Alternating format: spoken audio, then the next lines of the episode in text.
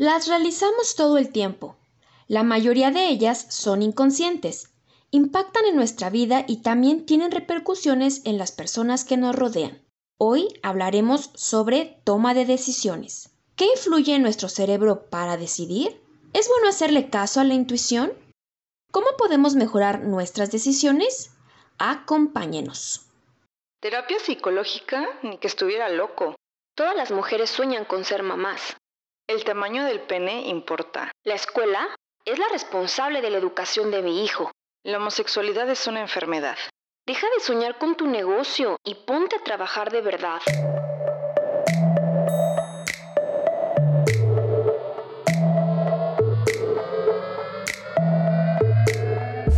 Te habla Georgina y Susana Sánchez.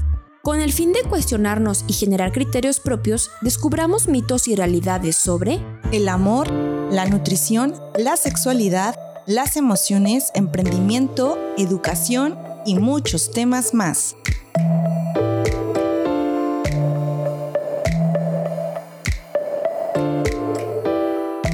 Hola, hola, ¿cómo están? Bienvenidos a un episodio más de Mitos y Realidades Podcast. Hola, Susi. Hola, hola, Geo.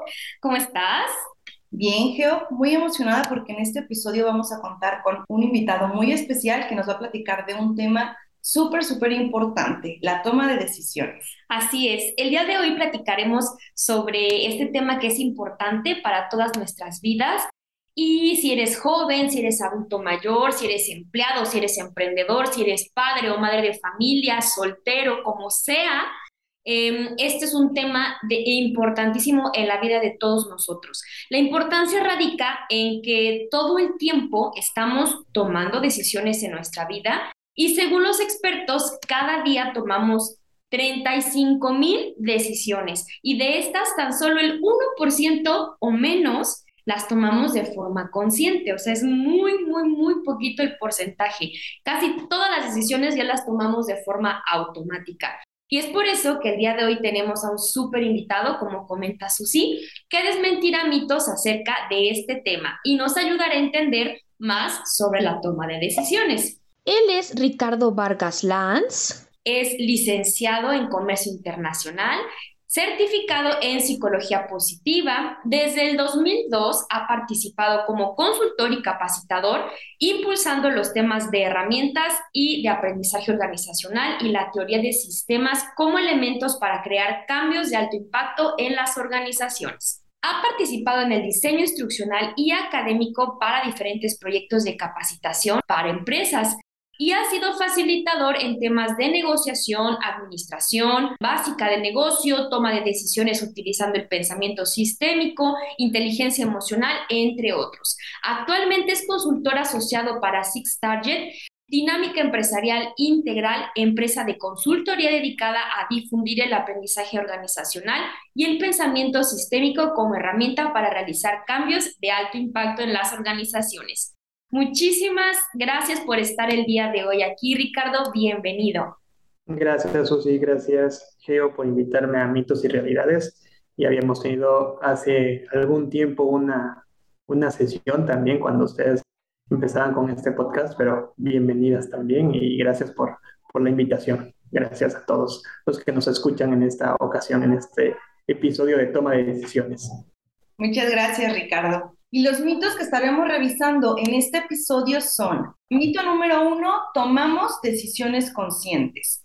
Mito número dos, en una decisión no debemos hacer caso a la intuición. Y mito número tres, tomar una decisión es muy complicado y lleva mucho tiempo. Con referencia al mito número uno, Ricardo, sobre tomamos decisiones conscientes, ¿qué nos puedes comentar? Justo tú lo acabas de decir al, al, inicio, en la introducción de este episodio, que realmente tomamos decisiones inconscientemente, realmente las tomamos en base a un estímulo. Muy pocas veces nos, nos damos a la tarea de realmente verificar si lo que yo estoy, o las acciones que yo estoy llevando a cabo, de dónde vienen, ¿no? ¿A qué me refiero?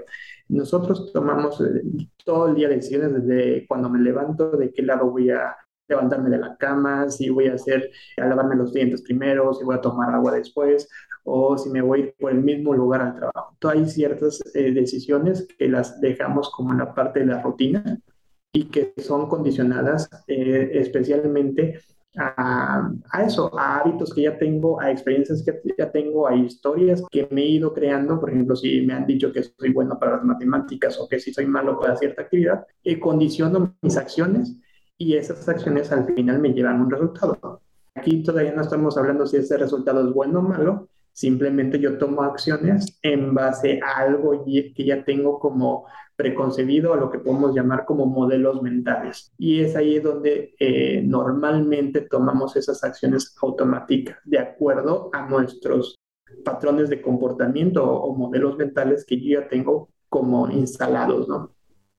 Si mis decisiones o si mis acciones no me están llevando a los resultados que yo quiero, entonces podré cambiar mis acciones para lograr tener acciones diferentes y lograr un resultado diferente, aunque e, esa frase por ahí que dicen que si tomas acciones diferentes y logras resultados diferentes, estaría un poco incompleta. Pero sí, totalmente nuestras decisiones son en base a algo inconsciente. Ok, entonces nuestra toma de decisiones también ve afectada por nuestra experiencia, por nuestras vivencias, por lo que hemos aprendido de toda la vida. Exacto, sí, todo lo que hasta el día de hoy tú has aprendido, tu experiencia, tu historia, tus emociones, todo, incluso las emociones son aprendidas, los juicios que tú realizas, todo eso te va fijando un comportamiento y vas realizando acciones. Por eso es que tendremos que tener cuidado también con lo que nosotros estamos, digamos, alimentando a nuestro cerebro. Al final, todo lo que nos rodea, todo lo que percibimos a través de los cinco sentidos, se va eh, metiendo en nuestro interior y es en la forma en que nosotros vamos a reaccionar, por así decirlo. Realmente nuestra toma de decisiones es un impulso, es una reacción. Muy pocas veces nos detenemos a ser conscientes y podemos decir, ah, esta decisión me da esto. Incluso aunque nosotros pensamos que hacemos una toma de decisión consciente, esa toma de decisión se ve influenciada por esa experiencia, por ese eh, modelo mental que yo ya tengo preconcebido hacia ciertas cosas. Si yo quiero cambiar mis acciones porque esas no me están llevando a los resultados que yo quiero, sí tendré que empezar a hacer como ese cambio de paradigma o cambio de modelos mentales sobre a lo mejor leer cosas nuevas, irse por diferentes caminos hacia el trabajo, aprender un idioma, eh, diferentes cosas para hacer que el cerebro eh, realmente vea esos cambios. Pero al final el cerebro aprende y va a hacer esas acciones gastando la menor energía posible. ¿no? Por eso es que las acciones que tomamos o la toma de decisiones es muy rápida, aunque nosotros pensamos que es consciente. Ok, Richard, entonces yo, por ejemplo, he revisado o he leído como de las habilidades que una persona tiene que tener para la toma de decisiones. Ese tipo de habilidades realmente se tiene que trabajar, no es como que las vayamos eh, obteniendo de una manera consciente. Por ejemplo, la cuestión de analiza el problema, eh, crea opciones de solución, o sea, eso al momento de tomar una decisión, tu cerebro no lo hace realmente. Sí lo hace, pero lo hace en base a que lo va a hacer en base a lo ya conocido. Normalmente tomamos decisiones en base a, lo ya conocido y muy pocas veces tomamos decisiones en base a, lo mejor una visualización. ¿A qué me refiero? Eh, tú podrías tomar decisiones si te conviene tomar cierto tipo de proyecto y a lo mejor te vas a un histórico. A lo mejor dices, es que este cliente me, me va a significar mucho, mucho esfuerzo y este cliente a lo mejor no, y voy a tener más ganas. Pero te vas hacia un histórico nunca vemos hacia, hacia adelante. Por eso es que también tendremos que trabajar en la visualización, en lo que es lo que realmente quiero lograr. Cuando yo trabajo en la visualización, hago como una visión del futuro, que es muy diferente a crear o tomar una decisión en base a una visión del pasado. La visión del pasado es algo que ya está condicionado y la visión del futuro es algo que todavía no sucede. Pero para el cerebro no hay una eh, diferencia. Recordemos que el cerebro no, no va a poder distinguir entre realidad y ficción. Ejemplo muy sencillo, si yo ahorita les digo, piensen en un limón exprimiéndolos en la boca, o sea, que se estén exprimiendo un limón en la boca, a lo mejor hasta empiezan algunas personas a escuchar esto, a salivar un poquito, ¿no? Entonces, esa parte del cerebro ni siquiera, no tenemos ni el limón, ni siquiera lo estamos viendo, pero eh, eh, nuestro cerebro se condiciona hacia algo que ya conocemos, que es el limón, pero esa, esta visualización no existe ahorita. La estamos viendo porque la traemos como imagen al cerebro. Aquí lo importante de visualizar o de comprender si mi toma de decisiones la hago hacia el pasado o hacia el futuro. Por eso es importante en la toma de decisiones el fijar el propósito. ¿Para qué estoy haciendo las cosas? ¿O para qué estoy tomando una decisión? Ok, entonces para tomar mejor una decisión es importante saber el para qué, por qué estoy haciendo lo que estoy haciendo y también visualizarlo. ¿Cómo nos queremos ver en un futuro con esta decisión? Exacto. Si tú tienes claro eh, hacia dónde quieres, cuál es el resultado que tú quieres crear y cuál es el para qué de lo que estás haciendo, vas a poder encontrar mejores eh, alternativas hacia dónde llegar. Por ahí estaba el cuento de Alicia en el País de Maravillas, donde llega Alicia y le pregunta al gato, oye, ¿qué camino tomo? Y el gato le responde, ¿hacia dónde quieres llegar, Alicia? No, pues no, no, no sé a dónde quiero llegar. Entonces, cualquier camino es el correcto.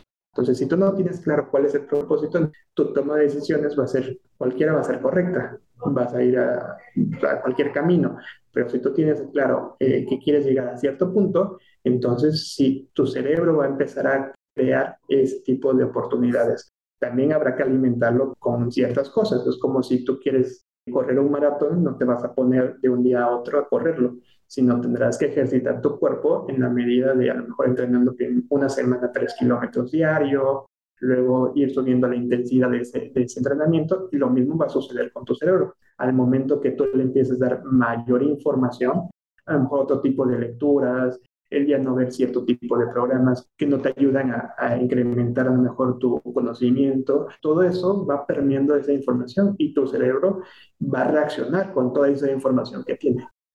Entonces, si tú le das otro tipo de información a, a tu cerebro, este va a reaccionar de diferente manera. Claro, ahorita se me vino a la mente una frase que vi que decía, no llega más rápido al destino el que va a mayor velocidad, sino el que sabe a dónde llegar. Y creo que eso se relaciona precisamente con la toma de decisiones. El saber a dónde queremos llegar es básico para irnos alimentando de las situaciones o del contexto necesario e ir tomando decisiones para perfilarlo hacia ese objetivo claro. Sí, es por ejemplo, no sé, un paciente, si tú lo vas a tratar de curar eh, pensando que va a morir o tratar de curarlo si se va a salvar, ¿no? O sea, ¿cuál es la perspectiva, cuál es la interpretación que tienes hacia un hecho? Si tú te levantas todas las mañanas pensando que el día, todo a tu alrededor, todo tu mundo te está atacando o si todo lo que tú tienes alrededor está siendo proactivo hacia ti, ¿no? O sea, te va a ayudar a, lograr tus resultados. Siempre es cambiando las caras de las monedas, ¿no? Claro. Y con esto podemos desmentir el mito número uno, que hace referencia a que tomamos decisiones conscientes. Como ya escuchamos, Ricardo nos explicó que la mayoría de las decisiones no son conscientes, sino que tienen que ver con el contexto, la experiencia, el aprendizaje, de todo lo que nos vamos nutriendo día con día para tomar estas decisiones de forma inconsciente. Por eso es tan importante nutrirnos de cosas que nos ayuden a lograr el objetivo que queremos. Sí, y aquí podemos pasar al mito número dos, porque es la importancia de la, de la intuición. Si nosotros con lo que veíamos en el mito número uno, que a través de nuestra experiencia, de todo lo que leemos, de todo lo que vemos, todo lo que escuchamos, incluso de la forma en que nosotros hablamos, vamos a, a hacer un modelo mental que al final va a nutrir esa intuición. Nos va a decir, si yo tengo claro la visualización del propósito que yo quiero lograr, la misma intuición mm, es como un sentido que tiene el cerebro que nos va a ir llevando como una brújula. Mira, vete por aquí, vete por allá, vete por acá, o toma esta decisión. Pero si yo no entreno esa intuición y solamente la dejo en modo automático, pues no me va, no me va a ayudar realmente. Me va a llevar solo al resultado que posiblemente podré lograr. Pero si yo le tengo claro cuál es la visualización, hacia dónde realmente quiero llegar, voy a empezar a ver otros caminos y voy a empezar a, incluso a decidir en qué cosas tengo que mejorar. Si yo quiero aprender idiomas, podré ver cuál es el camino que tengo que lograr para lograr esa meta, ¿no? Entonces, la intuición se puede ir alimentando, se puede ir trabajando. Se puede entrenar, totalmente se puede entrenar. Ejercicios muy sencillos como hacerles hacerle preguntas muy sencillas al cerebro, no sé,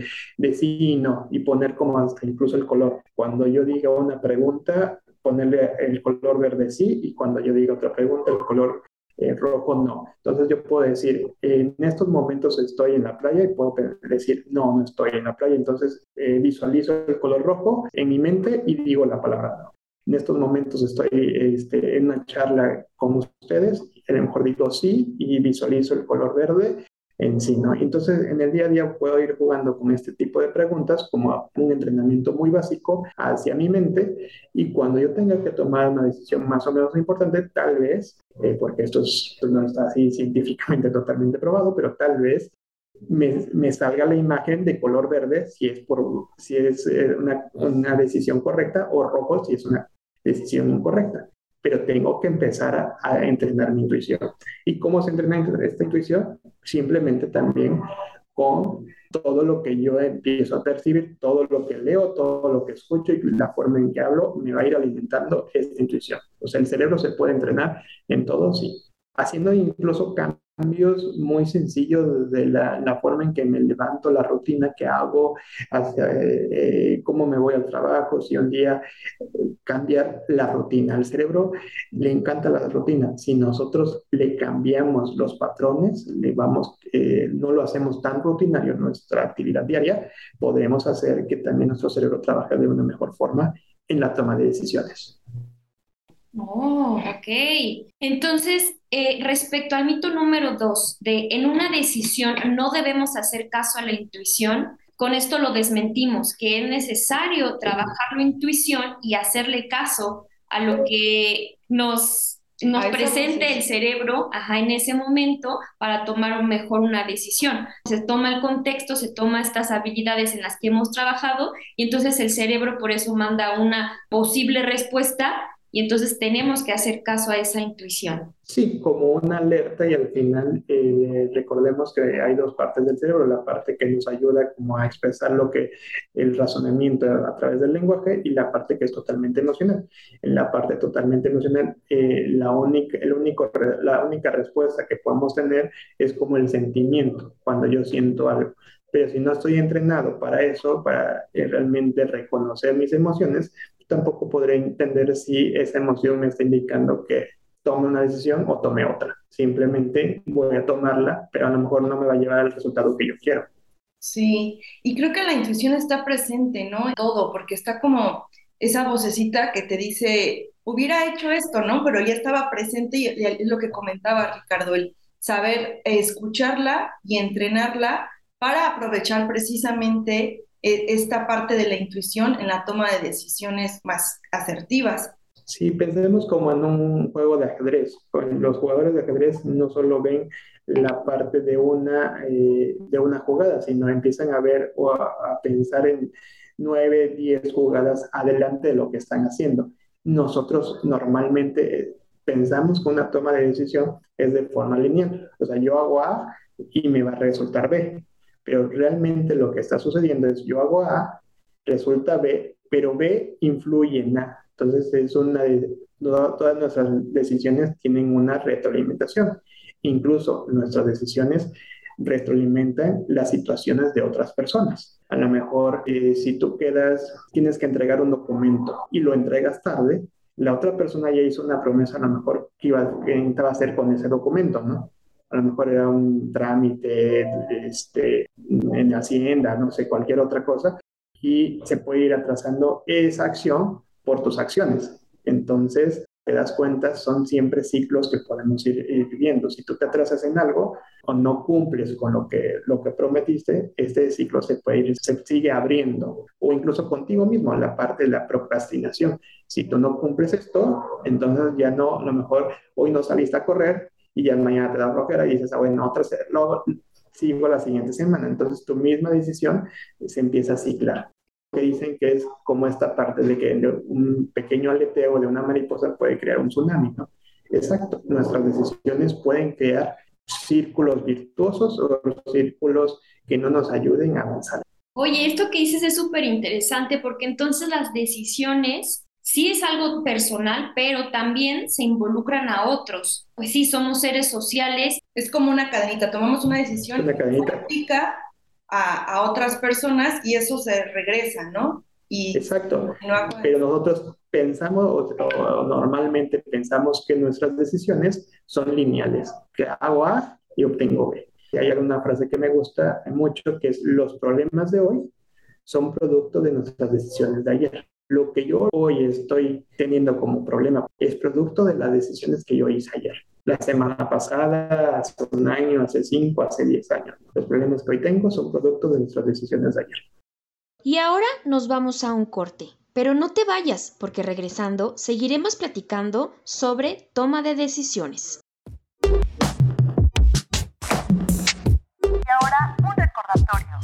Síguenos en nuestras redes sociales, Instagram, Facebook, TikTok y YouTube como Mitos y Realidades Podcast.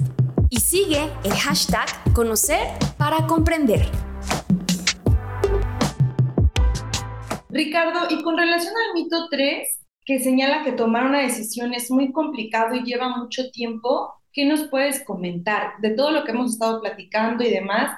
Esta parte que tú nos decías, que sí es necesario también entrenar nuestro cerebro, el tipo de información que consumimos, el cómo la vamos eh, procesando, cómo nos vamos familiarizando con ella, todas las vivencias que vamos teniendo y esa memoria hasta incluso emocional y sensorial que tenemos. Entonces, en la toma de decisiones, ¿cómo desmentir este mito de que es complicado y lleva mucho tiempo? Sí, las decisiones, como ya vimos, parte son totalmente inconscientes, entonces una emoción va a ser realmente muy reactiva. Aquí lo que tenemos que ver es si- seguir con esta parte del propósito, si realmente mi, mi- la acción que yo estoy haciendo me está llevando al resultado. También tenemos que entender el proceso de una toma de decisiones. Normalmente creemos que nuestras decisiones tengan un, un resultado inmediato, porque así nos han ido enseñando que las cosas sean inmediatas. Compro en Amazon y me llega, ha- hago un clic y me llega al otro día. Entonces nos han vuelto a hacer todo muy inmediato. O sea, que queremos el resultado muy inmediato y tenemos que reconocer que nuestras decisiones todas tienen una demora. Al final dependerá de la importancia de la decisión y de la acción que yo estoy haciendo, incluso el resultado que quiero obtener de esa demora. Es como el, el embarazo. Un niño no nace de un día a otro, sino se lleva nueve meses de gestación y sale lo que es un bebé. Entonces, a lo- de la misma forma, tendrán nuestra- nuestras decisiones. Habrá demoras en nuestras decisiones y tendremos que aprender a administrar esas demoras, porque muchas veces tomamos una decisión, todavía no llega ese resultado y queremos cambiar esa decisión para obtener ese resultado. Y eso no sucede así. Si yo ya, ya cambié como todos estos patrones que tengo de modelos mentales y hice una reflexión interna de las acciones que realmente estoy haciendo y cómo me están influyendo en mis resultados, podrás saber que la decisión que yo tomé es la correcta y tendré que dejarla, esa, esa decisión, esa acción para lograr ese, ese resultado. Si realmente estoy haciendo bien el camino. Porque si estoy decidiendo algo hoy, mañana otra cosa y pasado mañana otra cosa, realmente no veré el resultado o producto de esa, de esa decisión. Y ahorita mencionabas algo que tiene que ver con el proceso para la toma de decisiones. ¿Cuál es ese proceso? Hay muchos autores, hay muchos libros que nos podrán decir ciertos tipos de caminos para tomar una decisión. Eh, Lo que estamos platicando hoy y lo que creo para mí que funciona es primero esa parte de la visualización de lo que quiero lograr. Es como ponerte una meta, ¿no? Primero, a lo mejor seguir un modelo. Si hay una persona, no sé, que tiene muy buena condición física o que hace cierto tipo de maratones y a lo mejor lo quieres ver como un modelo y tal vez no lo copies totalmente, pero puede ser como tu modelo y como ir buscando, a ver, ¿qué hizo esta persona que logró esto, ¿no? O sea, primero eh, tener como un patrón de referencia. Si yo no tengo un patrón de referencia, no podré saber en dónde estoy, cuál es mi situación actual y hasta dónde quiero llegar. O sea, el primero sería mi patrón de referencia y luego es en dónde estoy, en dónde yo estoy situado. Ok, mejor, pues sí, yo no aguanto ni siquiera correr un kilómetro, entonces tendré que empezar a salir a correr, ¿no? Ese es el, el primer punto. Y el primero tengo como una situación deseada y una situación actual. Ya tengo un gap, un gap sobre eso que me va a permitir tomar acciones para pasar de la situación actual a esa deseada. Porque normalmente pensamos al revés. No, nunca he corrido y, y, me pongo al otro día a correr. O sea, vamos primero a situarnos, primero a dónde quiero llegar y luego en dónde estoy. ¿Cuál es mi realidad, no? ¿En dónde estoy parado? Exacto. Pero antes de, de saber dónde estoy parado, ¿a dónde quiero llegar? Para que cuando yo diga, ah, ¿a dónde quiero llegar? ¿Qué es lo que me hace falta a mí? De donde yo estoy, empezar a trabajar. Y es ahí donde la mente y la intuición se va a empezar a, a conjugar para podernos dar esos caminos que nos digan, ah, mira, tengo que irle por aquí, tengo que irme por allá, o tengo que tomar esta decisión para lograr acercarme de la actual a la deseada. Perfecto, Ricardo. Y con esto nos vamos a los tips de este episodio.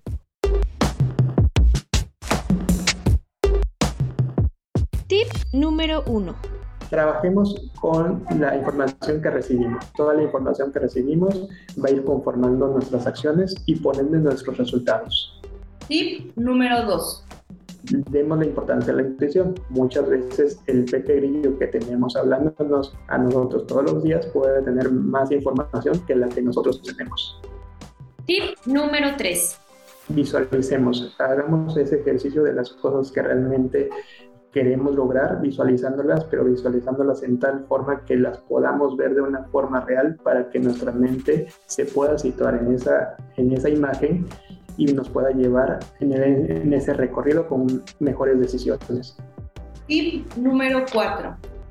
Confiemos en nosotros. Al final del día, nosotros somos la persona que estamos ejecutando todas estas acciones. Si nosotros hacemos un buen trabajo en la información que nosotros le damos a nuestra mente, seguramente tendremos una buena información para tomar una decisión. Tip número 5 tengamos en, presente en nuestras decisiones las demoras que pueden haber. Nuestras decisiones no tienen resultados inmediatos. Normalmente pueden tener un tiempo de que veamos resultados. Muchas gracias Ricardo Vargas Lanz por tu participación, por tu tiempo y por compartirnos esta información tan valiosa. Estamos seguras de que nos llevamos muchas herramientas para nuestra toma de decisiones. Para las personas que nos escuchan y deseen acercarse a ti para algún curso, alguna asesoría, alguna charla empresarial sobre este tema, ¿cómo pueden contactarte, Ricardo? ¿Dónde te encuentran? Directamente en mi correo electrónico, se los dejo es rvargas.sixtarget.com. Perfecto. Y aquí hemos llegado al final de este episodio. Muchas gracias nuevamente por tu tiempo. Ya saben el correo de Ricardo por si quieren acercarse con él para alguna charla empresarial, para algún curso. Gracias Ricardo y eh, pues esperemos que no sea la primera ni la última vez de tenerte aquí con nosotras en el episodio. Muchas gracias por estar el día de hoy. Muchas gracias. Gracias por, gracias por la invitación y seguramente estaremos por aquí dando la otra vez. Sí, claro. Nosotras encantadas. Si conoces a alguien a quien le pueda servir la información, no dudes en compartirla. En nuestras redes sociales nos encuentras como Mitos y Realidades Podcast. Muchas gracias por estar, ámense mucho y vibren bonito. Chao. Gracias por escucharnos. Tú eres parte fundamental de este proyecto. Si te gustó nuestro contenido, ayúdanos a compartirlo.